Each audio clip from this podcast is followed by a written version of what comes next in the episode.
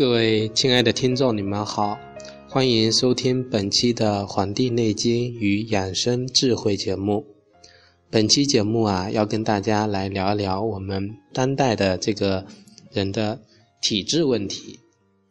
那么说到体质问题啊，很多人都会想啊，我的身体呀特别的虚，特别的弱。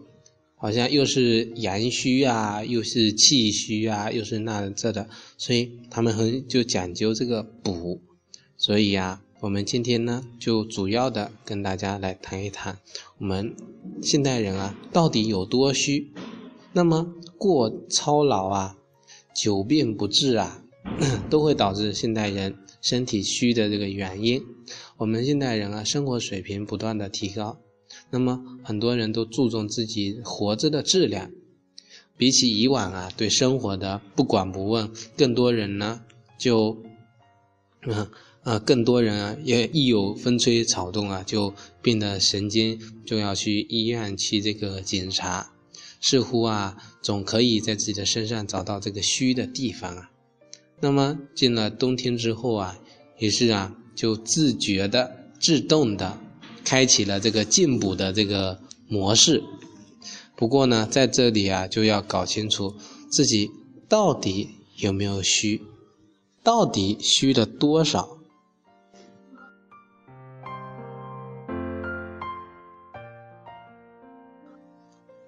那么，大家对于这个虚的理解是什么样的呢？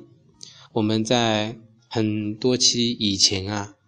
都跟大家在《黄帝内经》中讲到一个概念，就是 《黄帝内经》的一个一个纲领里面就讲到这个虚啊，那么需要怎么一个治法？虚则补之，对吧？要补，那么补呢也分很多种，虚也分很多种，所以大家在自己认识到。这个虚的这个情况，首先要有一个认识，才能再去实践，然后再认识，最后再实践，只有在这个过程中才能够有一定的收获。那么我们首先在讲第一个，就是觉得累是不是真的虚了？很多现代人都会觉得自己有点虚。啊，医生说这几年到医院这个这个咨询这个治末病的这个胃病的这个情况啊越来越多。很明显的表现呢，就是这个气温一降啊，医院呢这个治这个定制这个各种的膏方的这个号呢就会越来越多，很难排上。那么许多市民啊就会自觉的啊有的这个养生意识啊，的确现代人呢这个生活方式呢能够导致很多这个虚症。不过呀，其中很多人啊也并不是真正的虚。这种是假虚，虚本来就是一种假的，居然还有假虚。比如说，生活这个工作上啊，这个繁忙的人有时候会觉得提不起劲儿，那身体比较劳累啊。有的人记性不好，甚至会觉得常常心情比较郁闷啊。这种情况下不一定是虚，很很有可能呢，是因为这个工作压力大，影响了身体啊。通过适当的休息呢。合理的调节啊，就能恢复到畅快的这个心情。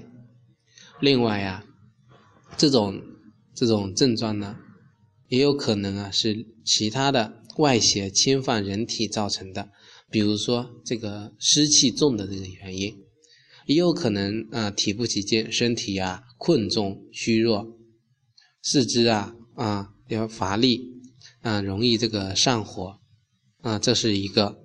还有呢，就是在人体这个脾虚的时候呢，还会表现出像什么情况啊？特别容易长这个痘痘。其实这个情况呢，很多听众也都反映过来啊，他们说啊，吃什么好啊？怎么补啊？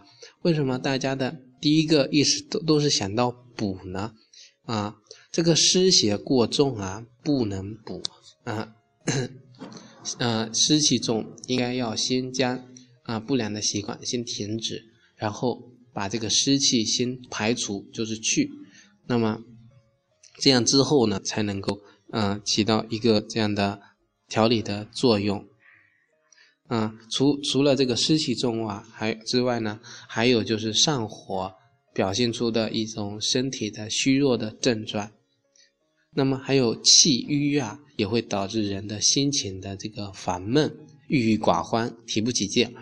所以呀，身体劳累啊，并不意味着身体真的是虚了，需要那个辩证的看待。不过呢，如果长期不良的生活习惯放任不管啊，久而远之啊，就有可能造成身体某些方面的虚，进而真的形成了虚的这个体质啊。所以啊，不良健康生活习惯呢，容易招引这些啊体虚的这个情况。在我们中医基础的这个理论中呢。四诊八纲嘛，八纲辩证中啊，虚症与实症是相对的。实症呢是外邪过盛导致的这个症候，而这个虚症呢，更多是身体内部功能的不足，或者说正气不足所表现的这个症候。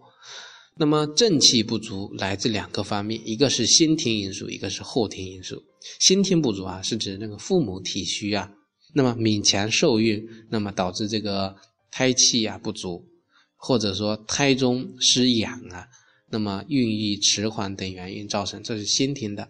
先天禀赋不足呢，多数表现为肾气的这个虚弱，导致后天有严重的这个患病、久病不愈等虚的这个表现。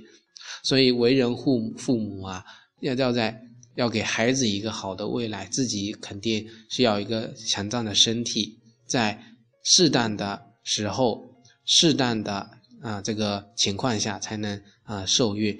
这样子既是对自己啊负责，也是对孩子负责。那么后天失养呢，是由另外一系列的这个生活习惯所造成的。比如说中医有这个“久视伤血，久卧伤气，久坐伤肉，久立伤骨，久行伤筋”的这个说法。那么过度的劳累，虽然一开始会表现出这个虚的这个症状，但烦劳过度，久而久之会造成五脏六腑的这个虚弱。现代人最常见的呢，就是饮食不节啊，暴饮暴食，这个还有像嗯饥饱失调啊，一会儿饥一会儿饱这样子偏食啊，孩子特别容易偏食，只喜欢吃肉。或者只只给孩子吃青菜，这个情况都有。还有嗜饮，喜欢喝各种饮料啊、啤酒啊之类的，那么容易导致人的脾胃虚弱。再比如，很多人啊出现小的毛病不去治疗，这个病程太久，病的这个过程太久了，邪气过盛，那么烧耗烧这个消耗了我们的正气呀。再加上失于调养呢，也容易酿成这个体虚。同样啊，错误的治疗方法也会延误我们的病情，导致我们的这个损耗，从而致虚。虽然体虚与我们生活方式呢息息相关啊，但是呢，虚是一个循环、循序渐进的过程。我们很多人啊，生病啊，不是。一朝一夕的，它需它是一个啊过程，不可能你睡一觉身体就虚了之类的，这种情况是不不可能会出现的。所以呢，这些习性造病的问题啊，大家一定要重视，一定要知道，只有自自己知道了哪些做法是对的，哪些做法是错的，才能够在停止的这个。错误的基础上有所提高，有所进步，这是给大家的提个醒啊。那么除了这个这个情况之外呢，还有啊，就是我们这个很多虚啊，它是来源于这个气虚的。那么这个气虚啊，很多人会将虚啊挂在口，但究竟是哪里虚呢？你们知道吗？那么中医辨证。这个虚的主要有分为气虚、血虚、阴虚、阳虚，以及这个五脏六腑的这个虚弱。我们身体的虚啊，基本离不开这些范畴了。那么，虽然每种虚对应的症状不同，但通常一个人的虚啊，并不仅仅是一方面的虚。例如，有的人啊，气血两虚，阴血亏虚。因此啊，需要找专门的中医门诊进行体质的辨别。只有清楚自身的体质，才能正确的对待养生。如果失于调养呢，就会加重我们的这个病情啊。那么刚才说了，除了先天的不足、久病啊，还有术后啊、手术之后啊，或者年纪比较大的人群啊，年轻力壮的年轻人真正虚的其实并不多，多为外邪侵犯，或者说是轻微的虚症。只要有一个正确的调养啊，身体就能恢复那平衡的健康状态。那么气虚啊，在普通人群中比较常见。气虚有先天的原因，比如说劳累啊、久病啊，还有生活不规律这些情况造成这个气虚。许多人多多少少都有一些气虚的特征啊。那么，比如说气短啊、胸闷啊这些，或者精神不爽。气呢是人体功能的一种运行的基础。中医有“百变皆生于气”的这个说法，无论是血虚啊、阳虚啊，还是五脏六腑的虚，一开始通常都会有气虚的表现。例如啊，我们中医有这个“气能行血”这个说法，很少这个血虚的。当然，除了一些大出血的这个情况之外呢，很少血虚没有这个气虚的这个表现。因为要用血跟气啊，它是一个相互的，气推动血，那么血呢促进气。再比如啊，某个脏腑的气机运行不畅呢，就会出现功能的这个不足，从而导致啊脾虚、肾虚这些情况。因此啊，这个气虚啊，常常是身体出现这个虚弱预警的一个信号。所以呀，就要提醒你该养生了。所以呢，出现这个气虚情况啊，一定要及早的这个观察到，然后要预防，然后进行调养。否则失去了这个时机呀，那么对身体不好啊，也对自己也是不够负责任嘛。所以希望大家能够啊，能够很好的把握自己的体质，能够分清自己的情况，看看自己到底是不是虚了。那么我们也会给这个节目啊啊弄一个讨论，放在我们的励志的 FM 的讨论那个组里面啊，希望大家能够踊跃的来表达自己的想法，讨讨论自己的一个情况，然后给大家一个回复，到底看看到底是不是真的虚了？如果是虚了，到底是哪里虚了？啊，感谢大家收听本期的《黄帝内经与养生智慧》节目。